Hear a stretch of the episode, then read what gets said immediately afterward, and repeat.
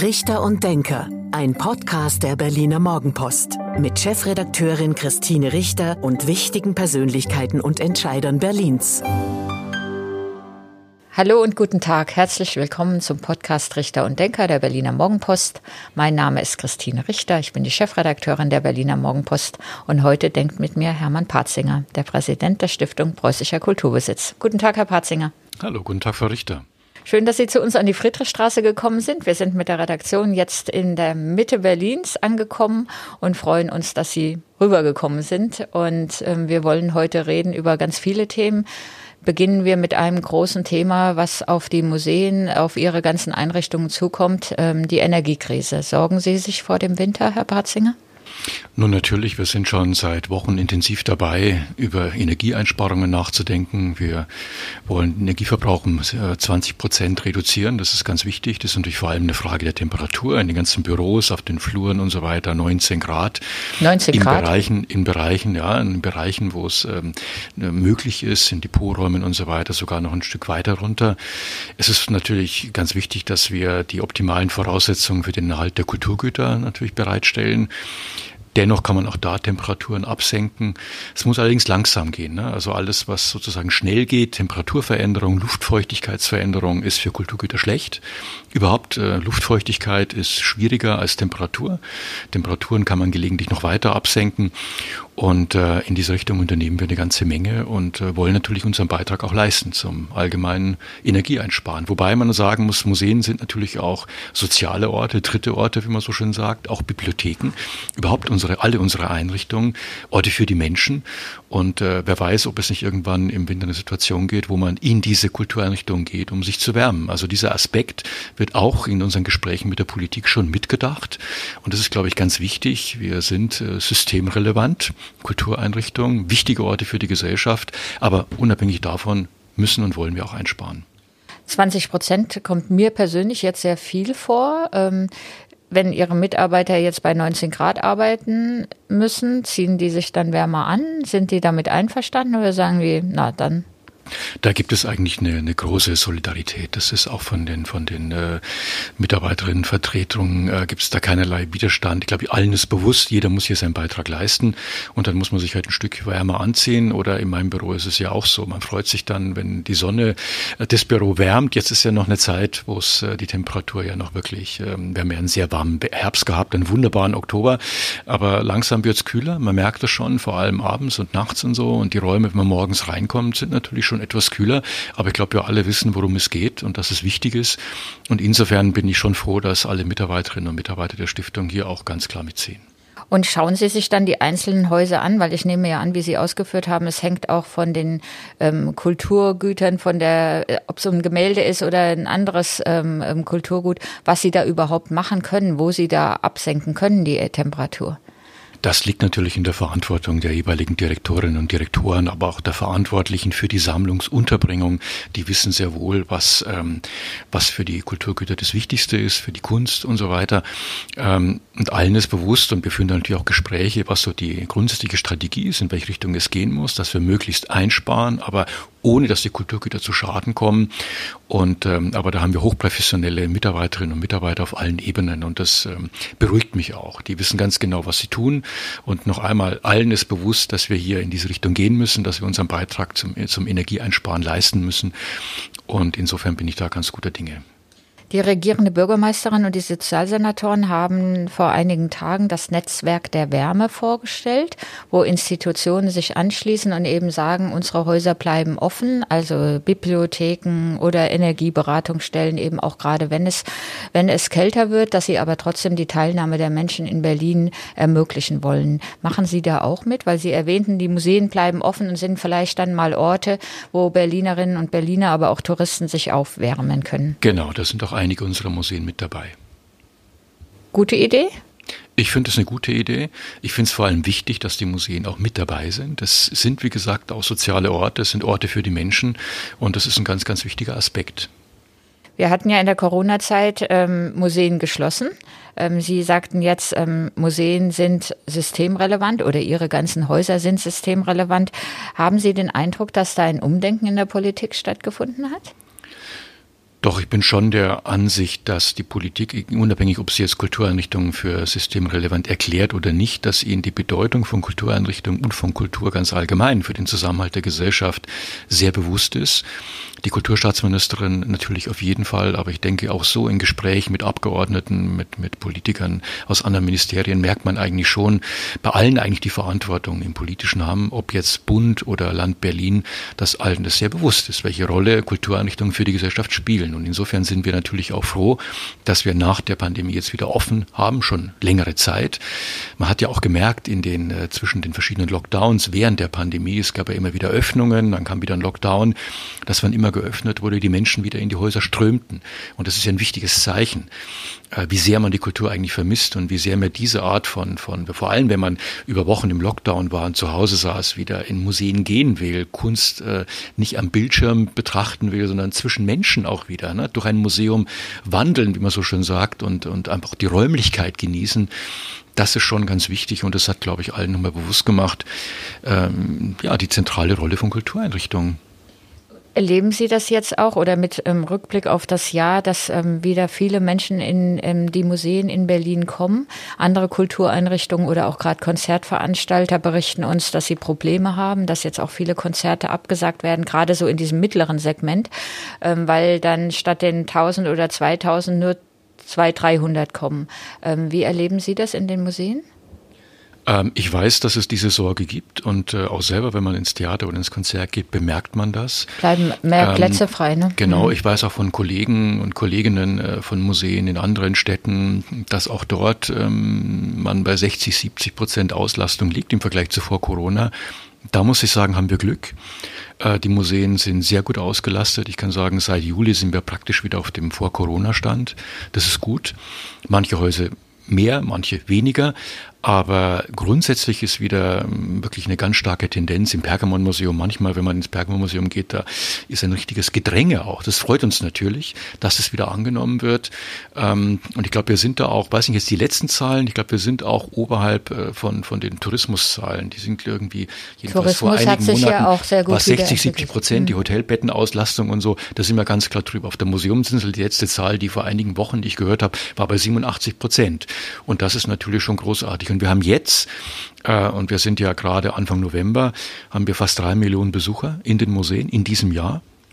Das ist ein Stück besser noch als, als 2019 vor der Pandemie im vergleichbaren Zeitraum.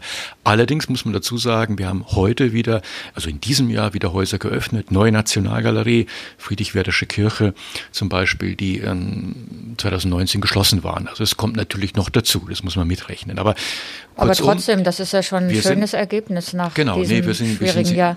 Wir sind sehr zufrieden und äh, das ist eine gute Entwicklung. Jetzt kommt noch die Inflation obendrauf. Auch das wird man im Blick haben müssen, ob die Menschen dann anfangen zu sparen und sich den Museen Eintritt ins Museum ähm, sparen, aber da sehen Sie noch keine Anzeichen. Nein, und ich muss sagen, wir haben ja bis 18 Jahre ist freier Eintritt bei uns. Es gibt den, den eintrittsfreien Sonntag. Also es gibt schon Angebote. Wir werden das natürlich sehr genau beobachten, gemeinsam mit der Politik. Und wenn es tatsächlich sicher ist, notwendig erscheint, auch entsprechende Entscheidungen treffen. Aber ich mache mir da im Augenblick eigentlich keine Sorgen. Sorgen ist das Stichwort für ein anderes Thema. Ähm, in Berlin sind seit einigen Wochen die sogenannten Klimaaktivisten ähm, unterwegs oder ich würde sagen, treiben ihr Unwesen in dieser Stadt. Ähm, Blockaden von Autobahnen oder Autostraßen ist das eine, aber jetzt sind sie auch in die Museen gegangen und im Museum Barberini in Potsdam haben sie haben zwei Kartoffelbrei an den Monet geworfen. Wie groß ist da Ihre Sorge und vor allen Dingen, was machen Sie, um die Kunst zu schützen? Nun, wir hatten ja jetzt auch schon zwei Fälle, wobei nur ein Fall wirklich von Klimaaktivisten motiviert war. Das macht uns natürlich große Sorge. Wie verstehen Erzählen Sie für unsere Zuhörerinnen und Zuhörer die zwei Fälle nochmal kurz? Genau, die zwei Fälle, das war einmal der Kranach, ein Bild von Kranach im, in der Gemäldegalerie und dann von Toulouse-Lautrec, der Clown in der alten National, in der neuen, in der alten, alten Nationalgalerie. Und ähm, es macht uns natürlich Sorge insgesamt. Wir verstehen absolut ähm, die Besorgnis der KlimaaktivistInnen und ich glaube, das bewegt uns alle. Das ist ein Riesenproblem für unsere Gesellschaft, für das Leben der Zukunft. Man muss da etwas tun, das ist klar. Und vielen Menschen geht es zu langsam, was in der Politik passiert. Aber hm, Politik ist immer die Kunst des Möglichen. Ähm, aber dennoch, ähm, um jetzt Kartoffelbrei auf Kunstwerke zu schmeißen, weiß ich nicht, ob das der richtige Weg ist, für diese Ziele zu werben. Natürlich, man muss auch sagen, es werden bislang naja, jedenfalls immer Kunstwerke Weg. ausgewählt, die unter hinter Glas sind. Aber dennoch, wenn man sich wie beim Kranach bei einem Rahmen festklebt, vielen ist nicht bewusst, der Aktivisten, dass das historische Rahmen sind. Ne? Von dem Rahmen wissen wir eben nach dem Lösen, da bleiben dauerhaft Schäden. Das ist jetzt kein direkter Schaden am Kunstwerk, aber die Rahmen gehören natürlich mit zum Kunstwerk dazu und sind, wie gesagt, meistens historische Rahmen. Und das Problem ist einfach, äh, man weiß ja auch nicht, wenn man Tomatensuppe oder Flüssigkeiten auf, auch auf Bilder hinter Glas wirft, was vielleicht zwischen der Glasscheibe und dem Rahmen hindurchtritt. Also man geht ein gewisses Risiko immer ein. Wir, wir haben ja gelernt beim Museum Barberini, das hätte sehr wohl, der Monet hätte sehr wohl beschädigt werden können, aber es war so eine Schaumstofffüllung zwischen Glas und ähm, so, das, das konnten die Klimaaktivisten Exakt. aber nicht wissen. Also genau, es hätte also sehr wohl beschädigt werden wenn können. Wenn man solche Aktionen äh, macht, geht man ein gewisses Risiko ein. Auch wenn man nicht direkt die Zerstörung zum Ziel macht, aber man muss, man geht das Risiko ein, dass Schäden entstehen. Und vor allem ein zweiter Aspekt, das betrifft diesen zweiten Fall, der bei uns passiert ist, kürzlich in der, mit dem Toulouse-Lautrec in der alten Nationalgalerie dass man natürlich mit diesen Aktionen sogenannte Trittbettfahrer auf den Plan ruft. Denn ähm, die Person, die dort den Anschlag gemacht hat, mit Kunstblut, mit einer roten Flüssigkeit, hat äh, das Bild bespritzt, zum Glück hinter Glas, die ganze Wand, den Boden, das Parkett, der Raum ist jetzt geschlossen, die ganze äh, Bespannung muss erneuert werden und zwar im ganzen Raum. Das ist ja wie zu Hause, Sie können ja nicht eine Wand weißeln und den Rest lassen. Das heißt, es sind enorme Kosten. Der Rahmen ist beschädigt und eben, wir wissen ganz klar, es ist kein Bezug zu den Klimaaktionen, sondern es wurden Flugblätter auf dem Boden verteilt mit irgendwelchen Warnungen vor, vor elektromagnetischen Wellen, die die Regierung aussendet. Also wirklich ganz skurrile äh, Ängste und, und, und, und, und Agenten, die da thematisiert werden. Und ähm, das ist eben das Problem, dass die Klimaaktivistinnen und Aktivisten dadurch andere auf den Plan rufen.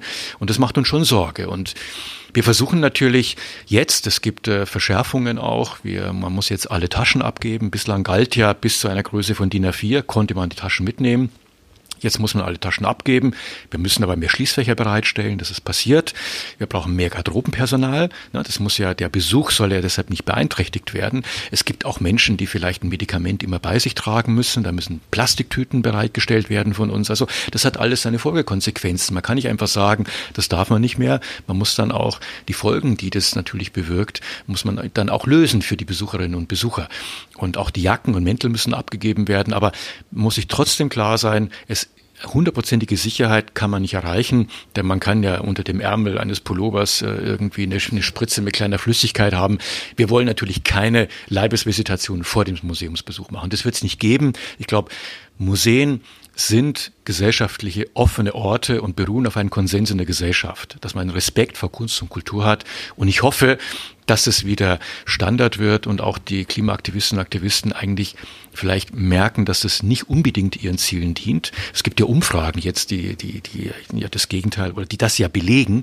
Und man redet viel mehr über Sicherheitsmaßnahmen, über Schäden, aber gar nicht mehr über die Ziele der Klimaaktivisten und Aktivisten. Und insofern hoffe ich, dass sie solche Dinge langsam einstellen. Ich bin sogar der Meinung, dass Sie mit diesen Aktionen, die Sie ja jetzt seit Wochen in Berlin machen, angefangen von dem Stau und wir hatten die ja. Diskussion, ob dieser eine Rettungseinsatz nach dem schweren Unfall ähm, dadurch behindert wurde, ähm, aber auch mit den Aktionen in, in den Museen, dass sie der Sache schaden, dass ähm, sie die Menschen so gegen sich aufbringen, dass man eben gar nicht das Anliegen, was Sie ja ähm, zu Recht beschrieben haben, das uns alle umtreibt, dass man das gar nicht mehr sieht und und wenn ich dann noch höre, dass ähm, die eine junge Frau, die im Barberini beteiligt war, sagt, na ja, die Erde wird zerstört und deswegen kann auch Kultur zerstört werden, weil wir ja das gar nicht mehr erleben, dann weiß man gar nicht, wie weit die noch gehen wollen. Das kann und ich das ja dann auf alles anwenden, sagen. Das hat schon nihilistische Züge im Grunde. Und noch einmal, wir verstehen das alle, ich glaube jeder.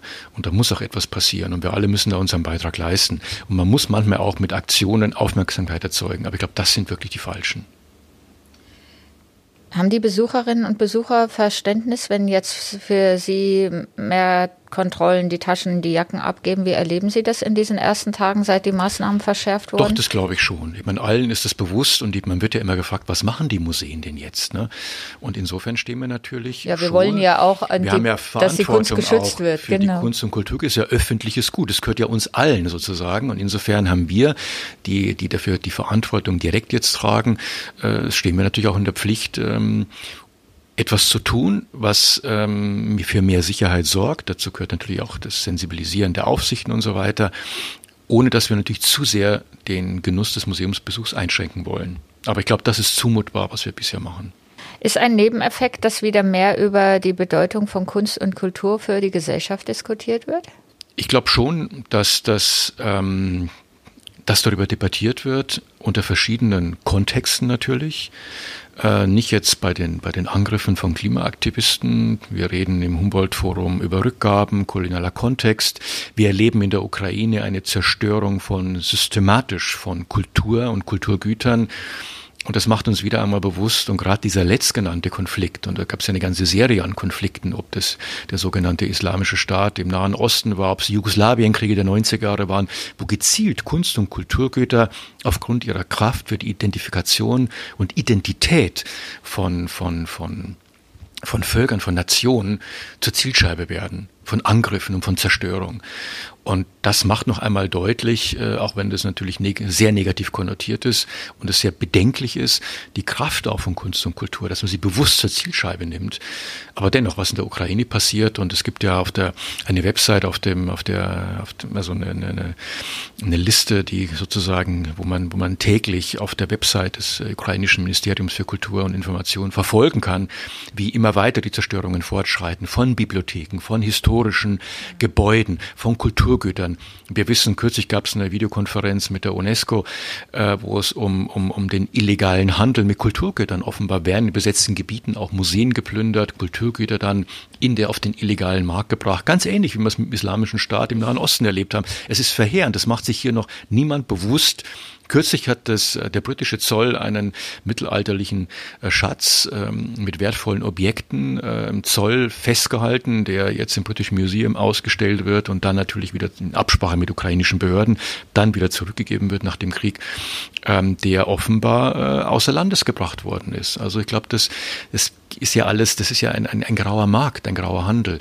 Und das ist uns gar, noch gar nicht so bewusst. Das ist auch eine, starke Bedrohung auch der Kunst- und Kulturgüter. Ich habe schon ähm, sehr gelitten, als der Irakkrieg war. Sie haben den Islamischen Staat erwähnt. Ähm, ich finde das so schrecklich, was da alles ähm, an Schätzen und an Geschichte und ähm, Kultur vernichtet wurde. Ich bin da ganz, ähm, ganz sensibel. Und in der Ukraine-Krieg, Sie haben es erwähnt, ist ähnliches, geht ähnliches ja, und es ist sogar, man ist besonders berührt, wenn man historische Gebäude aus dem 18. Jahrhundert etwa in Tschernichiv, in der Nähe von Sumi und so weiter, die sogar den Zweiten Weltkrieg um, halbwegs unbeschadet überstanden haben und jetzt komplett zerstört sind.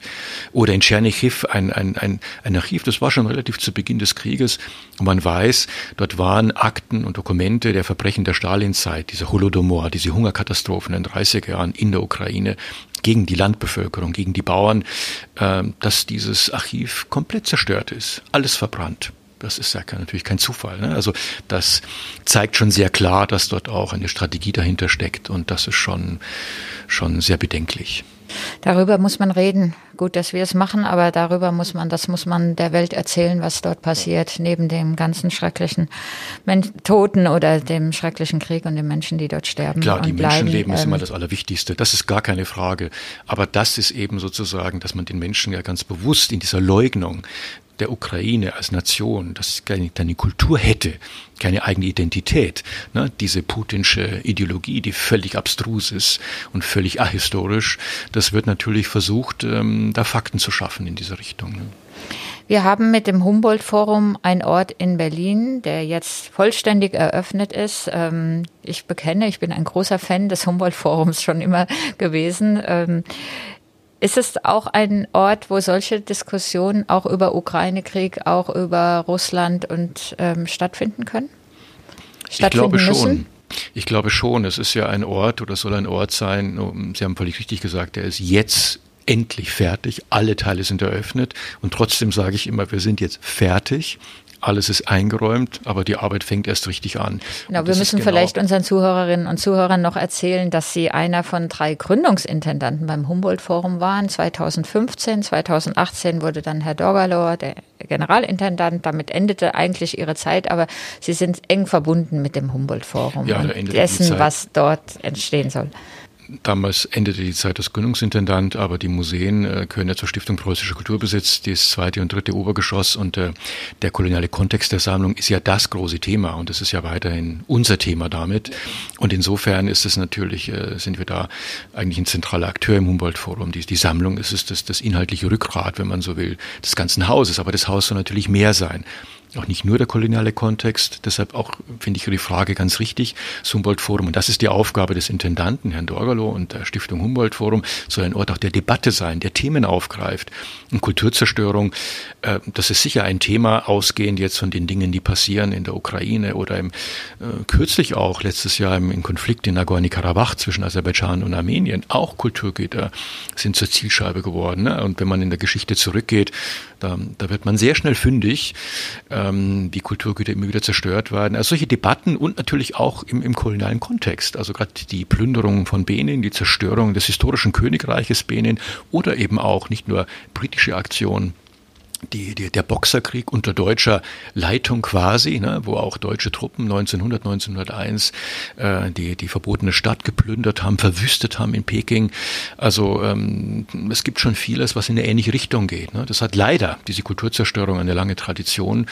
Und das sind natürlich Themen, die ähm, die global in unserer Geschichte verankert sind und äh, sowas klar muss nicht, aber kann auch im Humboldt-Forum natürlich Thema sein. Über die Benin-Bronzen ist sehr viel diskutiert worden. Ähm, sie werden auch zum Teil zurückgegeben. Erzählen Sie mal, wie Ihre Sicht darauf ist. Ähm, müssen wir das, was aus dieser Zeit des Kolonialismus ähm, stammt, zurückgeben? Ist das der richtige Weg? Oder sagt man, man gibt einen Teil zurück und wir stellen das in den Kontext ähm, der deutschen Geschichte und dessen allen, was geschehen ist? Wie stehen Sie dazu?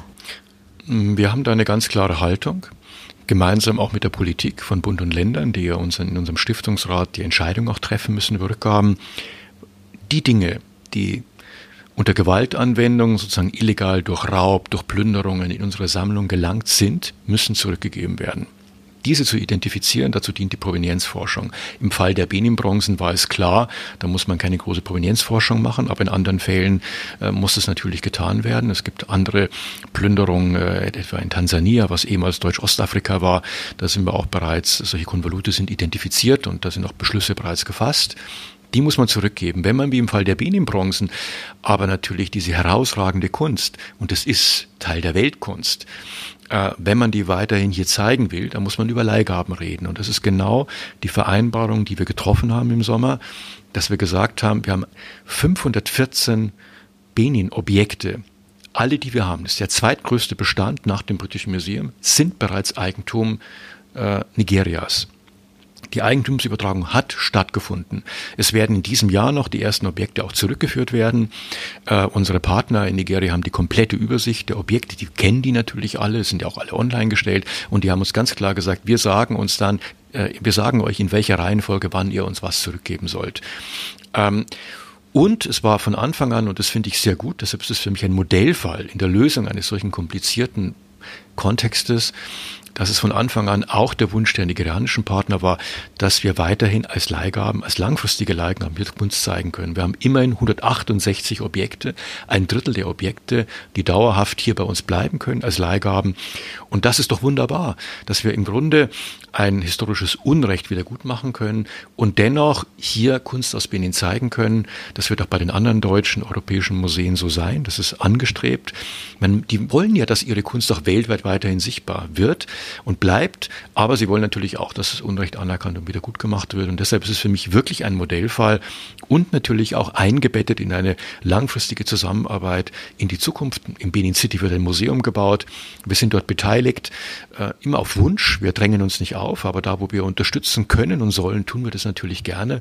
Wir haben im Humboldt-Forum auch in den Ausstellungssälen zu Benin ist, ähm, die, sind Objekte, die das Fortleben dieser Bronzegießerkunst dokumentieren Ich war da selber in diesem Werkstattviertel in Benin City, das ist unglaublich, wie da heute noch, und es ist ein riesiges Viertel, wie diese, diese, diese Gießerkunst weitergeführt wird, natürlich mit neuen Motiven auch und auch äh, Beispiele zeitgenössischer Künstler aus Benin, die im Humboldt-Forum eben ausstellen. Und ich glaube, das ist eine wunderbare Zusammenarbeit.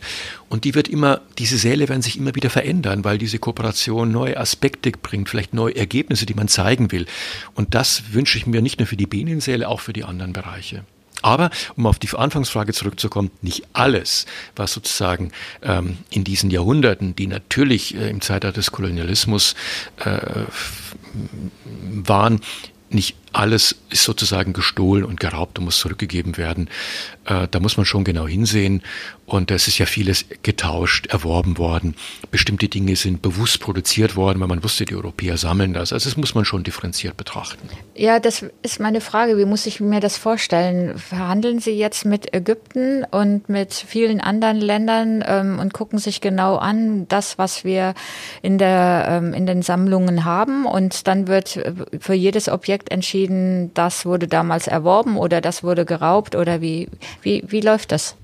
Na, es gibt natürlich äh, systematische Provenienzforschung, wie auch für NS-Raubgut. Wir haben Mitarbeiterinnen und Mitarbeiter, wir haben insgesamt jetzt vier Stellen für postkoloniale Provenienzforschung. Das glaube ich relativ einmalig. Wir könnten mehr gebrauchen, klar. Aber andere Museen in Deutschland, Völkerkundemuseen, haben, haben nicht einmal das. Also das ist schon ein Privileg, finde ich. Und die widmen sich bestimmten Regionen, bestimmten äh, Erwerbungszeiträumen, natürlich ausgehend von der deutschen Kolonialzeit und durchforsten die Bestände. Und es ist das nicht so, also man muss sich das so vorstellen, das sind nicht, dass man da je Pfeilspitze für Pfeilspitze durchgeht. Da würde man ja 300 200 Jahre brauchen, sondern es gibt natürlich riesige Konvolute, die von einem bestimmten Sammler eingeliefert worden sind oder Kolonialbeamten. Und dann schaut man natürlich, wie hat der agiert, äh, ist, sind Dinge unter Druck passiert. Also es sind schon immer größere Konvolute, die man sozusagen en bloc abhandeln kann. Und das ist das eine. Und immer ist dabei auch angestrebt, oder die Kolleginnen und Kollegen machen das natürlich dann auch in Zusammenarbeit mit den Herkunftsländern. Das ist ganz wichtig, dass man das gemeinsam tut und da noch über Lösungen spricht. Und klar ist, wenn, noch einmal, wenn Dinge unter Gewaltanwendung geraubt, gestohlen, illegal erworben worden sind, werden wir sie zurückgeben. Aber es gibt einen Punkt, der wichtig ist. Es gibt immer auch Objekte, die für die Herkunftskulturen von enormer Bedeutung sind, für ihre Identität, für ihre Geschichte, die nicht eindeutig in einen Unrechtskontext sind. Und auch hier sind wir gewesen und auch weiterhin bereit, Rückgaben vorzunehmen. Ich Können glaube, Sie ein Beispiel wichtig. nennen? Wir haben zum Beispiel gerade mit, äh, mit der Namibia, wo wir ja auch eine besondere Verantwortung haben durch den Genozid an Herero und Nama, vor der Pandemie war eine Gruppe an Wissenschaftlerinnen und Wissenschaftlern aus Namibia hier, hat unseren gesamten Bestand über Wochen untersucht und sie haben dann gesagt, jetzt, äh, es war in diesem Jahr, im Mai haben wir 23 Objekte zurückgegeben. Bin selber auch in Namibia gewesen. 23 Objekte, von denen nur drei in einem Genozidkontext standen, also das ist keine Frage. Die anderen 20 nicht.